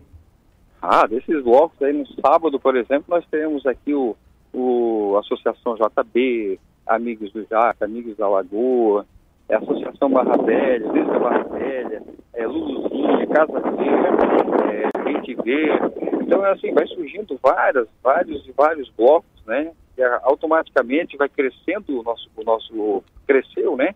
O nosso carnaval e automaticamente as pessoas, né, de blocos diferentes, diferentes localidades vão querendo nos, vão nos procurar para estar tá, é, fazendo aqui o seu desfile, trazendo alegria para a avenida é, uniformizados, atrás do trio. Isso é importante para nós, né? Sinal que deu certo. Sim, repetir aquilo que vem dando certo também. Ô, ô Fernando, e quem quer participar, quem tiver interesse em participar, é acompanhar o carnaval de Balneário Rincão, paga alguma coisa ou é totalmente liberado? Não, totalmente liberado, é livre. E tem que trazer para o carnaval do Balneário Rincão, com certeza é alegria. É, trazendo alegria já é, já é o ingresso, é alegria, né? E a vontade de, de estar aqui com a gente. É, lembrando sempre que nós teremos aí é, muita segurança, né, que a gente sempre prima por isso, iluminação, por, queria agradecer a Polícia Militar, Corpo de Bombeiros, Polícia Civil, que vão estar presentes no nosso evento, para deixar muito mais seguro, né, é a gente sempre procura deixar seguro, e, claro, além dos seguranças particulares. Então, pode vir para a Avenida, pode vir para esses cinco dias, que será um prazer receber, os, receber todos aqui, de braços abertos, e certamente será uma alegria para todos, né? Que vão ver aqui a estrutura importante, é bem legal. O governo do município de Balneário Rincão espera quantas pessoas participando desse carnaval? Olha, se tirar pelos tirarmos aí pelos últimos eventos, a gente pode esperar aí cerca de 60 mil pessoas para cima, porque o ano passado já deu mais ou menos isso, então a gente, claro que é, é difícil né, a gente falar em números agora, mas é importante salientar que a gente espera um grande número de pessoas visitando a nossa cidade nessa época de carnaval, né? Por quê? Porque deixamos tudo muito bem organizado, né, Fabrício? Então a gente sabe da nossa responsabilidade de fazer bem, né? E tá sempre é, querendo buscar o melhor e deixando as pessoas, né, com um sorriso no rosto, que é o que mais importa. Sim.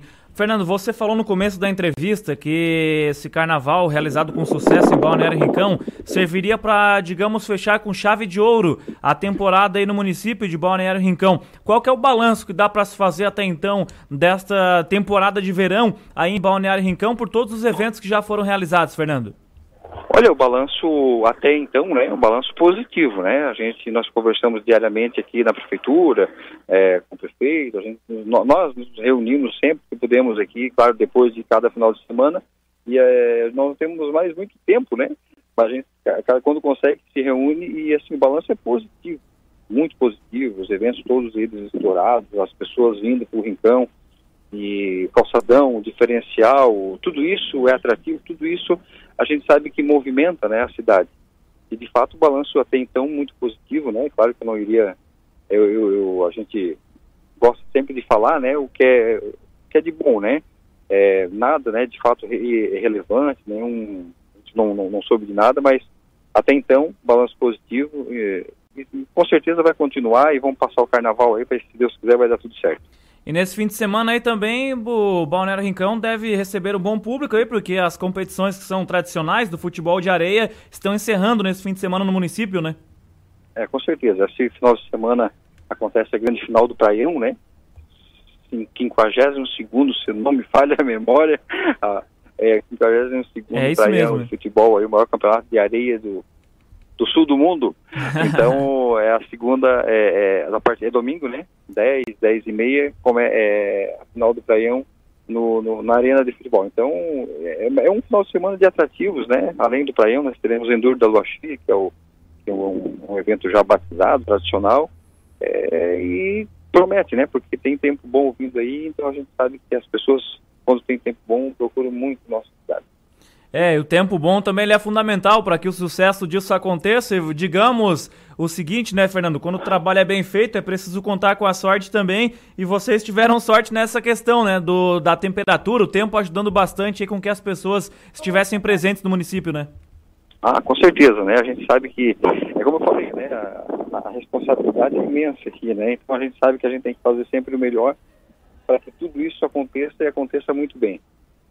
Tá certo. Fernando, algo que eu não tenha explorado durante a entrevista que você gostaria de destacar aqui também ao ouvinte da Rádio Cidade em Dia? Então, é, em relação, claro, né, ao nosso carnaval, a gente salienta, né, para as pessoas virem, é, o convite é todo especial, mas venham com cuidado, venham com prudência, sempre, né, a orientação da Polícia Militar, que não tragam garrafas para dentro do evento, isso vai ter fiscalização, teremos um ponto aqui da Polícia, aliás, da Assistência Social, do Conselho Tutelar, está tá identificando com uma pulseirinha as crianças, ou né, porventura venham se perder, é, como é um evento que circula uh, muita gente, então a gente tem essa, essa preocupação, claro. E é isso. O restante é trazer alegria e nos dar, e nos dar alegria, né? Com certeza, até porque o carnaval é justamente isso, né? Alegria e que todos se divirtam aí de uma forma sadia e que possam aproveitar aqueles que forem a Balneário Rincão também todas estas festividades. Fernando, obrigado pela disponibilidade para conosco aqui da Rádio Cidade em Dia. Um bom fim de tarde, sucesso aí na programação carnavalesca em Balneário Rincão. Obrigado, forte abraço.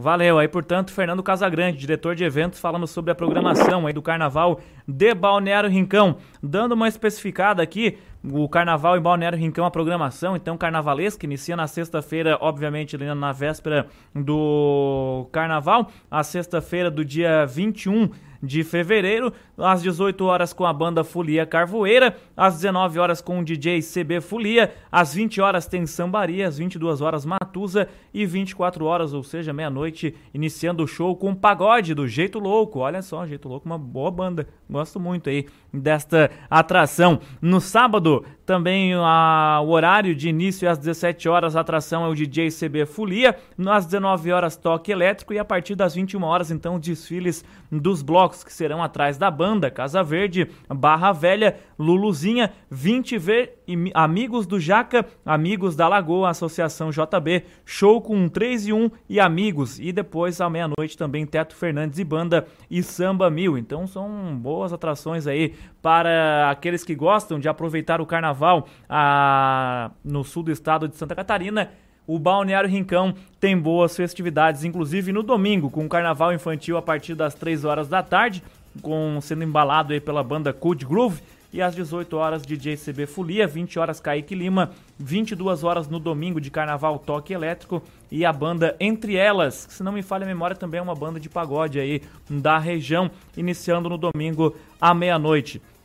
Na segunda-feira, novamente, programação é, extensa, tendo como destaque também à meia-noite o show com o cantor sertanejo Neguinho. É, estará presente aí no carnaval de Balneário Rincão, Neguinho. Na terça-feira, 17 horas, banda Trem de Ferro, já fechando aí o carnaval. Trem de Ferro também é uma excelente banda fazendo um bom samba. 19 horas, 3 e 1 e amigos. E às 20 horas, fechando aí sim o carnaval em Balneário Rincão, a banda Cold Groove então, uma programação bastante extensa, cheia de atrações para aqueles que gostam de aproveitar o carnaval, que são aqui da região, que gostam de Balneário Rincão. Fernando já salientou, terá uma boa segurança e também uma boa estrutura para receber aí os veranistas e os turistas que vão aí a Balneário Rincão.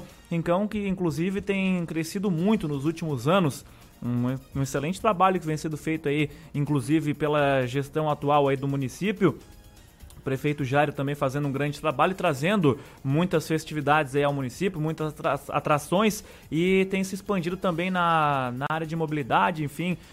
Tá bonito, viu? Gosto muito de ir ao Balneário Rincão e com certeza o carnaval terá uma boa programação em Balneário Rincão neste ano de 2020. 18 horas com mais 23 minutos. Nosso repórter e colega de Rádio Cidade em Dia, Eduardo Maciel, tem informações aqui para o ouvinte do Redação Cidade guarda-vidas sofrem com ataques de cães abandonados nas praias de Jaguaruna. Se já não bastasse os perigos do mar, dos veículos nas faixas de areia, imprudência dos banhistas, agora os guardas-vidas e visitantes das praias de Jaguaruna estão recebendo ataques dos cães que frequentam os balneários do município. Os principais alvos são os profissionais de salvamento. Os principais alvos são os profissionais de salvamento ao correrem para um resgate ou até mesmo em treinamento físico. Dois casos já foram registrados no Balneário Esplanada, um em Campo Bom e um outro no Camacho, que já resultaram em afastamento de serviço. Segundo os guardas-vidas, aparentemente os cães não possuem donos e estão passeando regularmente nas faixas de areia. As informações são da comunicação social do 8 Batalhão de Bombeiro Militar de Santa Catarina. Repórter Eduardo Maciel para o Grupo Catarinense de Rádio.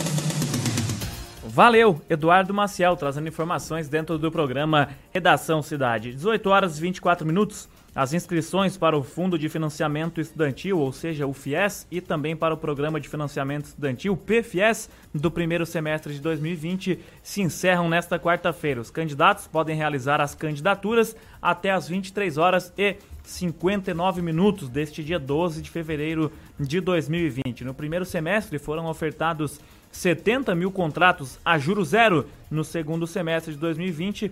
30 mil novos contratos também serão oferecidos. Estudantes que fizeram o Enem a partir de 2010 podem se candidatar ao financiamento. A diferença entre então o FIES e o PFIES na modalidade FIES, são oferecidas vagas com juro zero para estudantes com renda per capita mensal familiar de até três salários mínimos, ou seja, a quantia de R$ 3.135 pelo salário mínimo nacional. Já na modalidade do PFS, se destina a estudantes com renda per capita mensal familiar de até cinco salários mínimos, ou seja, a quantia de R$ 5.225 pelo salário mínimo nacional. Eles podem receber aí um empréstimo a juros relativos baixos, variando de acordo com o banco que atua como agente financeiro. Vale lembrar também que em dezembro do ano passado, o governo acabou anunciando mudanças nos dois programas, porém, elas só serão válidas no segundo semestre deste ano para o PFS e a partir de 2021 para o FIES.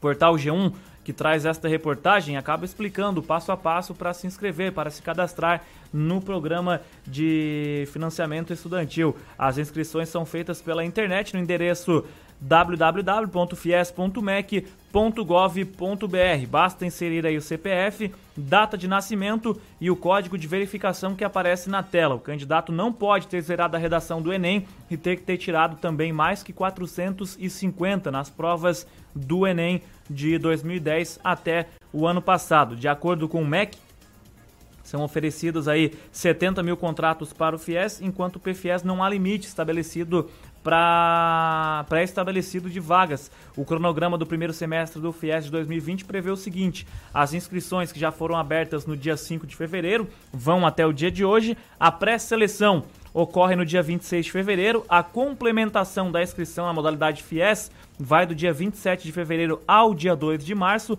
A chamada lista de espera vai do dia 26 ao dia 31 de março. Então, essas informações trazida, trazidas pelo portal G1 em relação ao FIES, o fundo de.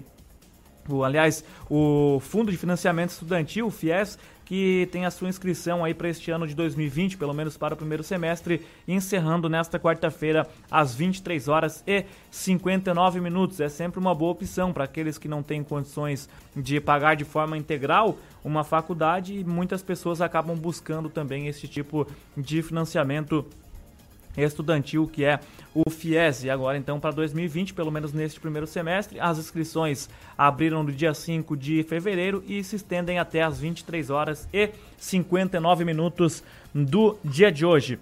Falando um pouco de política, o governador do Maranhão, Flávio Dino, do PCdoB, se manifestou nesta quarta-feira sobre a retirada dos governadores do Conselho Nacional da Amazônia Legal. Em entrevista à TV Mirante, Flávio Dino disse que o Brasil tem soberania sobre a Amazônia, porém é preciso exercê-la com responsabilidade e criticou a postura do presidente Jair Bolsonaro em retirar os governantes, os governadores do conselho. Ele disse o seguinte: é um método geral do governo Bolsonaro, infelizmente, uma visão extremista, belicista de afastamento de setores sociais, políticos e econômicos, e isso não é bom para a democracia brasileira, afirmou o governador do Maranhão, Flávio Dino. Dino considera também que a presença dos estados ajudaria com sugestões e ideias o governador diz lamentar que não haja por parte do governo federal a compreensão de que o diálogo é o melhor caminho para que sejam desenvolvidas aí políticas públicas eficazes em todas as áreas, inclusive na Amazônia, pois grande parte das competências ambientais pertence aos estados. Ele também teve uma fala aí mais ríspida com dizendo que a presença dos estados ajudaria então com essas sugestões e ideias. Por isso ele diz o seguinte: por isso acho que quem perde é o próprio governo federal ao não promover essa aproximação dos estados em relação ao nosso conselho. É importante que esse diálogo se estabeleça em relação ao conselho e a outros temas que nós temos colocado sobre a mesa já há algum tempo, a exemplo do Fundo da Amazônia. Esperamos que essa seja uma prioridade do novo Conselho, ou seja, que o diálogo seja em busca de resultados concretos efetivos. E a retomada do Fundo da Amazônia é muito importante. Existe um dinheiro disponível e, infelizmente, até agora há congelamento por parte do governo federal, acabou declarando o governador do Maranhão, Flávio Dino, do PCdoB. 18 horas 29 minutos, intervalo. Na sequência, voltaremos falando de esporte no programa. Acompanhe as informações mais relevantes do seu dia no Redação Cidade.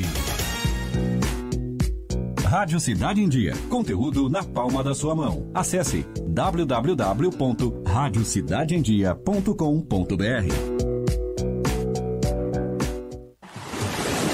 Dicas para a segurança no verão. Corpo de Bombeiros Militar de Santa Catarina. Previna-se, não seja mais uma vítima. Águas Vivas. Antes de entrar no mar, verifique se a bandeira lilás está no posto de guarda-vidas. Se estiver, significa que existe a presença de águas vivas no local. Tenha cuidado e, em caso de emergência, procure um posto de guarda-vidas mais próximo de você. Em caso de emergência, ligue 193. A Audi Center Criciúma convida você a se surpreender com o novo Audi Q3. A segunda geração do Q3 oferece ainda mais espaço interno e nova tela sensível ao toque, além de itens de segurança e assistência que irão transformar sua experiência de direção. Condições especiais de lançamento com preços a partir de R$ 179.990. Venha tomar um café conosco e aproveite para fazer um test drive. Audi Center Criciúma, Avenida Gabriel Zanetti, 1480 Ceará. Fone 3443 6664. No trânsito desse sentido à vida. Rádio Cidade em Dia, 89,1 FM. Conteúdo conectado com a sua vida. Amor, não fique preocupado, mas hoje à noite eu sonhei com o meu ex. Papai, eu tenho dois namorados e estou pensando em ampliar. Querida, me desculpe a franqueza, mas acho que você engordou. Vovó, aquela sua sobremesa é muito ruim, foi por isso que sobrou. Aquele seu perfume que eu adoro, hum, lembra minha primeira namorada. Aquela sua camisa autografada do Brasil não sumiu, eu dei pro filho da empregada. Eu uso seu batom e seus vestidos sempre que você está dormindo. Dez vezes que a gente namora, em oito delas acabo fingindo. Tem muitas coisas que a sua família não precisa saber. Mas se você é doador de órgãos, isso você tem que informar. Seja um doador, avise sua família. Uma campanha da APAR. Uma campanha Grupo Catarinense de Rádios. Time Marketing Digital tem o que o seu negócio precisa: criatividade e inovação para suas redes sociais. Vem com a Time e faça o seu negócio crescer. Entre em contato através do nosso WhatsApp 4899114 0193. Oi, pessoal. Eu sou Márcio Mariano e estou aqui na Rádio Cidade em Dia, de segunda a sexta-feira, no programa Boa Noite Cidade. Aguardo vocês a partir das 20 horas, abrindo espaço para as notícias dos bairros, entrevistas com líderes comunitários, lideranças políticas e muito mais. Então, sintoniza aí no 89,1 FM e segue a gente no youtube.com barra Rádio Cidade em Dia para assistir todos os nossos conteúdos. Não esquece de acompanhar nossas redes sociais, arroba Rádio Cidade em Dia no Instagram, Facebook e Twitter. Rádio Cidade em Dia, conteúdo de qualidade no ar e na palma de sua mão.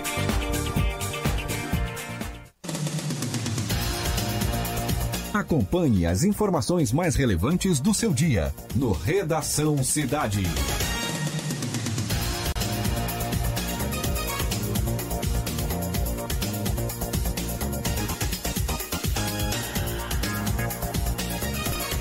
Dezoito horas com 33 minutos, 18 horas com mais 33 minutos. Neste momento, sol volta a aparecer aí no sul do estado de Santa Catarina, na cidade de Criciúma. No início do programa falei que estava chovendo e realmente estava, e agora o sol voltando a brilhar, ou pelo menos de forma parcial, aqui no sul do estado de Santa Catarina. Algumas nuvens ainda ocupam o sul do estado, mas mesmo assim o sol volta a mostrar a sua cara neste fim de tarde. Um belo fim de tarde para quem está no município de Criciúma, esta tarde de quarta-feira e que você também acompanha aqui a programação da rádio Cidade em Dia. Neste momento, inclusive, os termômetros apontam aí uma temperatura bem agradável no sul do estado de Santa Catarina, com céu parcialmente nublado, 22 graus.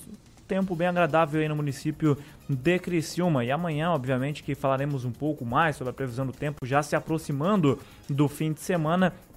E claro que muitas pessoas se deslocam é, aos municípios, aos balneários aqui da região e as pessoas gostam de saber como estará, como está a previsão do tempo para o fim de semana, pois quem tem a oportunidade de se dirigir ao litoral no fim de semana, acaba trabalhando durante toda a semana e no sábado e no domingo quer aproveitar também aí com sua família um tempo de sol, pelo menos com calor para aqueles que estão na praia, estão no litoral, lagoas, enfim, ele é sempre muito bem-vindo. 18 horas 35 minutos, vamos falar de esporte aqui no programa Redação Cidade.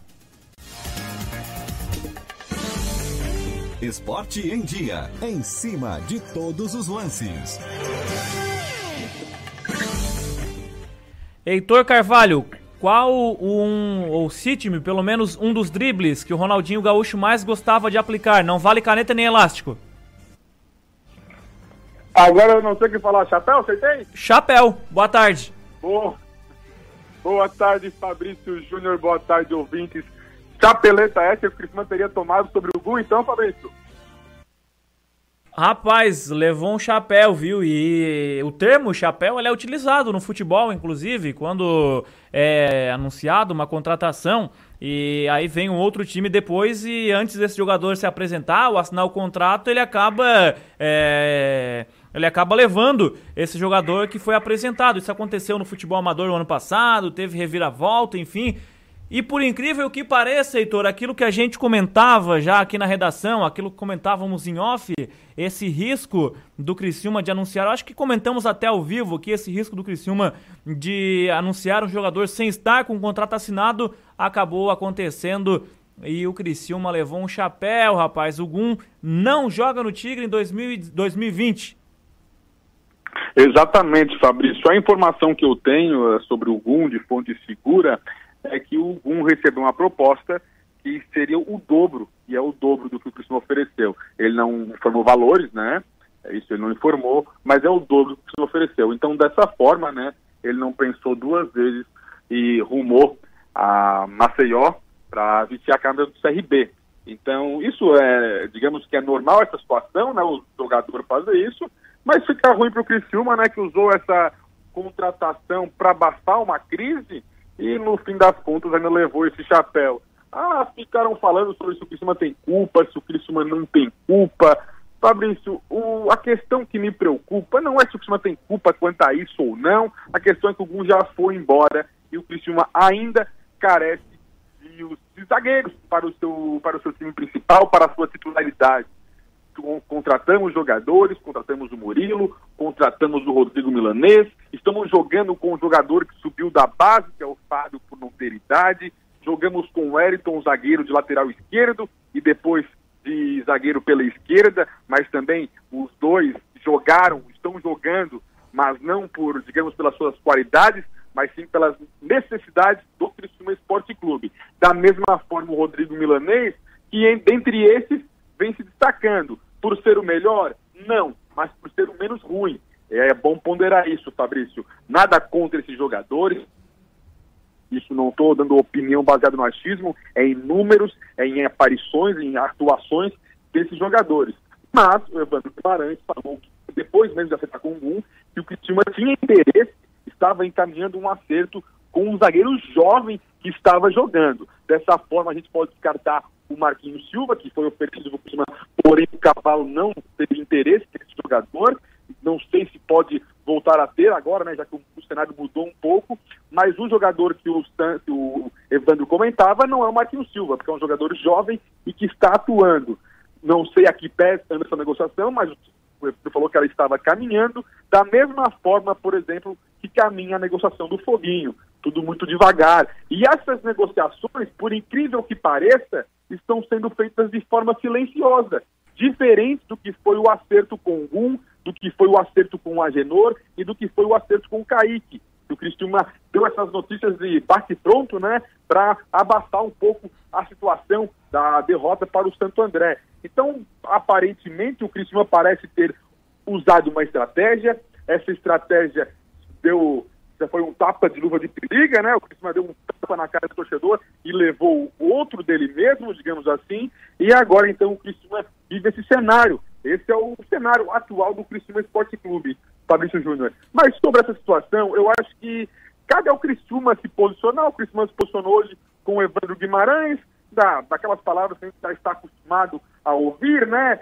Fala-se muito e não se diz nada, é o que vem acontecendo no Criciúma há algum tempo e agora não vem sendo diferente, mas eu acho que o torcedor realmente, Fabrício, tem que se apegar, é o que nos resta, dentro de campo. E dentro de campo a gente já tem um time bre brevemente escalado, né, de forma provisória, né, o time escalado para enfrentar a Chapecoense, o Criciúma viaja amanhã de manhã, e o time do Criciúma que entraria em campo seria, então, Paulo Genesini, Vitor Guilherme, lateral direita, Rodrigo e Fábio na zaga. Bruno na esquerda, Christopher, Adenilson, Eduardo e Carlos César no meio de campo. jogaríamos com três volantes, Christopher, Adenilson e Eduardo Debiase. Eduardo Debiase retornando ao time, o Christopher garantindo sua posição de volante e o Léo Ceará e o Daniel Cruz na frente.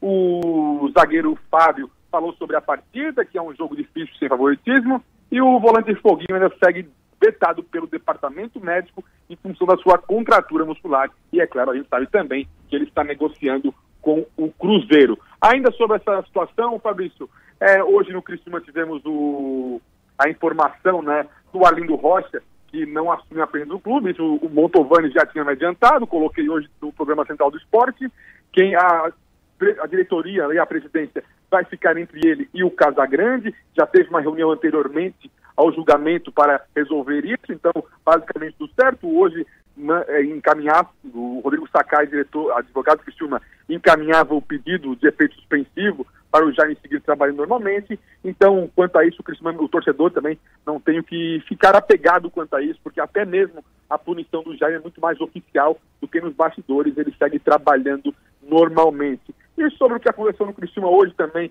sobre o evento da Open Market, a apresentação do patrocinador, patrocinador esse que, segundo informações, ele presta serviços para a Recicola, então basicamente foi muito mais fácil para o Criciúma chegar nesse patrocinador. Não sei como foi a negociação, isso não foi aberto, questão de valores e tudo mais. Se fala num valor aproximado, mas não tem exatidão, então eu prefiro nem comentar porque eu não sei a veracidade desse valor, Fabrício. E sobre uma coisa bem pontual que mostra o, o time de Série C e talvez um dos motivos do Gu não querer ficar no Criciúma. Fabrício, como que o Criciúma vai para Chapecó? Quanto tempo de viagem tu acha que o Criciúma vai levar? Qual será o caminho escolhido? Não escolhido, mas feito pelo time. Rapaz, eu recebi a informação de que o Criciúma iria por, por Porto Alegre, iria pelo, pelo Rio Grande do Sul. Não sei se, se essa informação procede, mas eu acho que uma, uma viagem, já foi algumas vezes a Chapecó, inclusive de ônibus, e mais ou menos aí 11, 12 horas de viagem, né? Pode confirmar, Fabrício. É dessa forma que o Criciúma vai disputar o jogo contra a Chapecoense. Vai pela Rota do Sol, né? Passando pelo Rio Grande do Sul e aí sim chegando em Chapecó. O Criciúma não tem condições hoje, aparentemente financeira, de conseguir fazer esse de avião, né? Que poderia sair de Jaguaruna, talvez até Florianópolis depois descer em Chapecó, um voinho, uma viagem de duas horas e um voo de 30 minutos. Mas é, o Criciúma não tem condições hoje e vai viajar de ônibus. Essa é a realidade do Criciúma Esporte Clube nesse começo do ano de 2020, Fabrício. É, a final de 2013 que o Criciúma venceu o Chapecoense, inclusive a última vez que o Criciúma foi campeão diante da Chapecoense, se não me falha a memória, o Criciúma fez esse trajeto, viu, Heitor? Foi de Florianópolis até Chapecó de avião, até inclusive teve um pequeno problema, um, talvez uma possibilidade de atraso do time do Criciúma, mas aconteceu tudo certo e o Criciúma foi campeão jogando em 2013 lá em Chapecó no Campeonato Catarinense, perdeu aquele jogo por 1 a 0, mas havia vencido em casa por 2 a 0 e garantiu o título estadual daquele ano. Agora, recapitulando, Heitor, voltando um pouquinho para a situação do Gum, eu lembro-me muito muito bem quando a gente acabou comentando a, a, primeira vez em que surgiu essa informação do acerto com o Gum, em que a gente acabou dizendo: esperamos que isso não seja algo somente para cobertar o vexame que foi na Copa do Brasil. E Infelizmente, por aquilo que temos é, acompanhado nas últimas horas, com o Gum não acertando com o Criciúma, me parece ter sido aí uma precipitação da diretoria anunciar o acerto com o jogador que não está contratado e que acabou agora virando motivo de chacota em todo o cenário nacional. Já fizeram montagem do, do Anelka no Criciúma, aquela vez que o Anelka foi anunciado aí pelo Atlético Mineiro através do seu presidente. Então, infelizmente, parece que eles tentam abafar uma situação e vão causando outra. Espero que isso não reflita nos jogadores e espero também que agora com a não presença do Gum no time, o Marquinhos talvez se venha para o Criciúma não sinta-se a segunda opção, né, Heitor? Porque ele pode muito bem, ah, negociaram com o Gum, eu não era bem-vindo. Agora que o Gum não vem, eu sou o escolhido. Então, já fica até uma situação mais desconfortável para quem sabe tratar com esse atleta, né? Fabrício, sobre essa sua colocação, duas, né, ponderações. Primeiro que o Criciúma anunciou, anunciou num comunicado oficial que o Criciúma desfez o acordo com o Gum. Corrijo que quem desfez o acordo com o Criciúma foi o Gum. Segundo, que o Cristina falou sobre o jogador não estar 100% focado nesse projeto, né, do Criciúma. Isso eu até acho que é, tem que tomar até cuidado, porque se ele ficasse, ele teria focado 100%, acredito. Então tem que ter essa noção de que os jogadores, meio que jogaram para o jogador, a culpa e não é bem assim, né? A gente sabe como é que funciona essa situação. Aparentemente ele fez tudo certo, tanto que não tem nada a relatar sobre o Gum.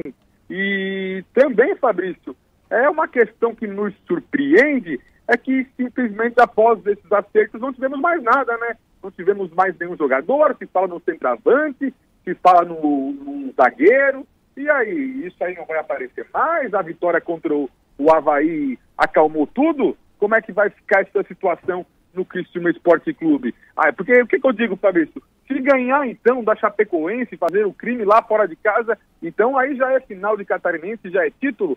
Não, infelizmente não é. Eu não acho que estamos totalmente perdidos. Acho que tem muito a que se fazer no Criciúma, mas dá de se recuperar ainda o ano. Tem jogadores ali que podem ser aproveitados, a forma de trabalhar pode ser revista e o Criciúma pode se alinhar. Mas para isso é preciso botar os pingos no i, né, Fabrício? Ah, certamente, certamente. Precisa ajeitar algumas coisas ainda para que esse time é, consiga trazer alegrias ao torcedor nesse ano de 2020. Heitor, um abraço, até amanhã. Fabrício, um forte abraço e até amanhã, meu amigo, e um boa, uma, boa noite para todos os nossos ouvintes. Valeu. Aí, portanto, Heitor Carvalho trazendo informações do esporte aqui dentro do programa Redação Cidade. E agora, vamos trazer informações do Giro Regional aqui no programa. Giro Regional. Informações dos municípios da região, sempre em primeira mão.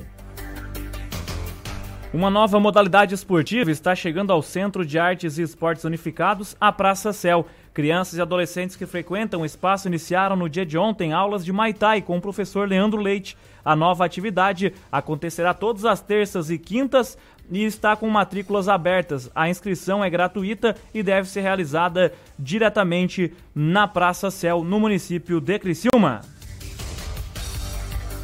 Um assunto que já tratamos aqui na nossa programação, mas que também ganha destaque no Giro Regional, é que os agentes que compõem então o Departamento de Trânsito e Transportes de Criciúma estão sendo capacitados para mais uma inovação implantada no sistema público municipal. Desta vez, a mudança irá facilitar e agilizar o registro de autuações provenientes de infrações ou atendimentos a acidentes de trânsito sem vítimas. A capacitação encerra nesta quarta-feira e está sendo feita ou foi feita no auditório da Intendência no distrito de Rio Maina. A Polícia Rodoviária Federal divulgou nesta quarta-feira o balanço da operação realizada ontem na BR-101 para fiscalizar veículos e passageiros estrangeiros. Durante todo o dia, policiais rodoviários realizaram inspeções no trecho de Paulo Lopes. De acordo com a PRF, 65 veículos estrangeiros foram vistoriados, sendo três ônibus. No total, os agentes emitiram 13 autos de infração e um dos principais itens fiscalizado foi o cinto de segurança, sobretudo em ônibus. E acabou dizendo o seguinte: a PRF, através de nota, infelizmente os passageiros de ônibus insistem em não usar o cinto de segurança, o que aumenta a chance de morte e ferimentos, então, em casos graves de acidente. Este foi o balanço relatado pela Polícia Rodoviária Federal em uma operação realizada no dia de ontem na BR-101, no trecho de Paulo Lopes. Um homem com mandado de prisão ativo do estado do Paraná por homicídio foi preso em Içara. A ocorrência foi registrada na noite de ontem, por volta das 10 horas, na região do bairro Vila Nova. De acordo com a polícia militar, uma guarnição do pelotão de patrulhamento tático, PPT, estava realizando rondas na cidade quando percebeu dois homens em atitude suspeita. Eles foram abordados e nada de lícito foi encontrado. Entretanto, ao consultar os nomes no sistema, foi constatado que um deles estava com mandado de prisão ativo por homicídio. Com isso, este homem foi encaminhado ao presídio de Criciúma. E assim, encerramos o nosso giro regional desta quarta-feira dentro do programa Redação Cidade. Também vamos encerrando o Redação Cidade por aqui. E é claro, com a sua participação, um abraço inclusive para o meu amigo Lucas. É, o Lucas Rocha mandou uma mensagem no finzinho do programa, aos 48 do segundo tempo, mas está aqui ligado na rádio Cidade em Dia, participando com a nossa programação. E agradeço também a sua audiência, você que esteve com a gente nesta tarde de quarta-feira. Permaneça aí conectado no sintonizado no FM 89,1 e também conectado nas nossas redes sociais Agora vem o programa 5 Minutos com Deus e depois vem Beatriz Formansky trazendo o programa atual. E você fique com Deus aqui, a gente vai com ele também. Um abraço, tchau, até amanhã. Fechamos a conta de mais um dia cheio de notícias. Fique conectado com a gente nas nossas redes sociais e fique por dentro de tudo o que acontece. Até a próxima edição do Redação Cidade com Heitor Carvalho e Fabrício Júnior. Oferecimento Unesc. Matrículas abertas. Formação e inovação para transformar o mundo.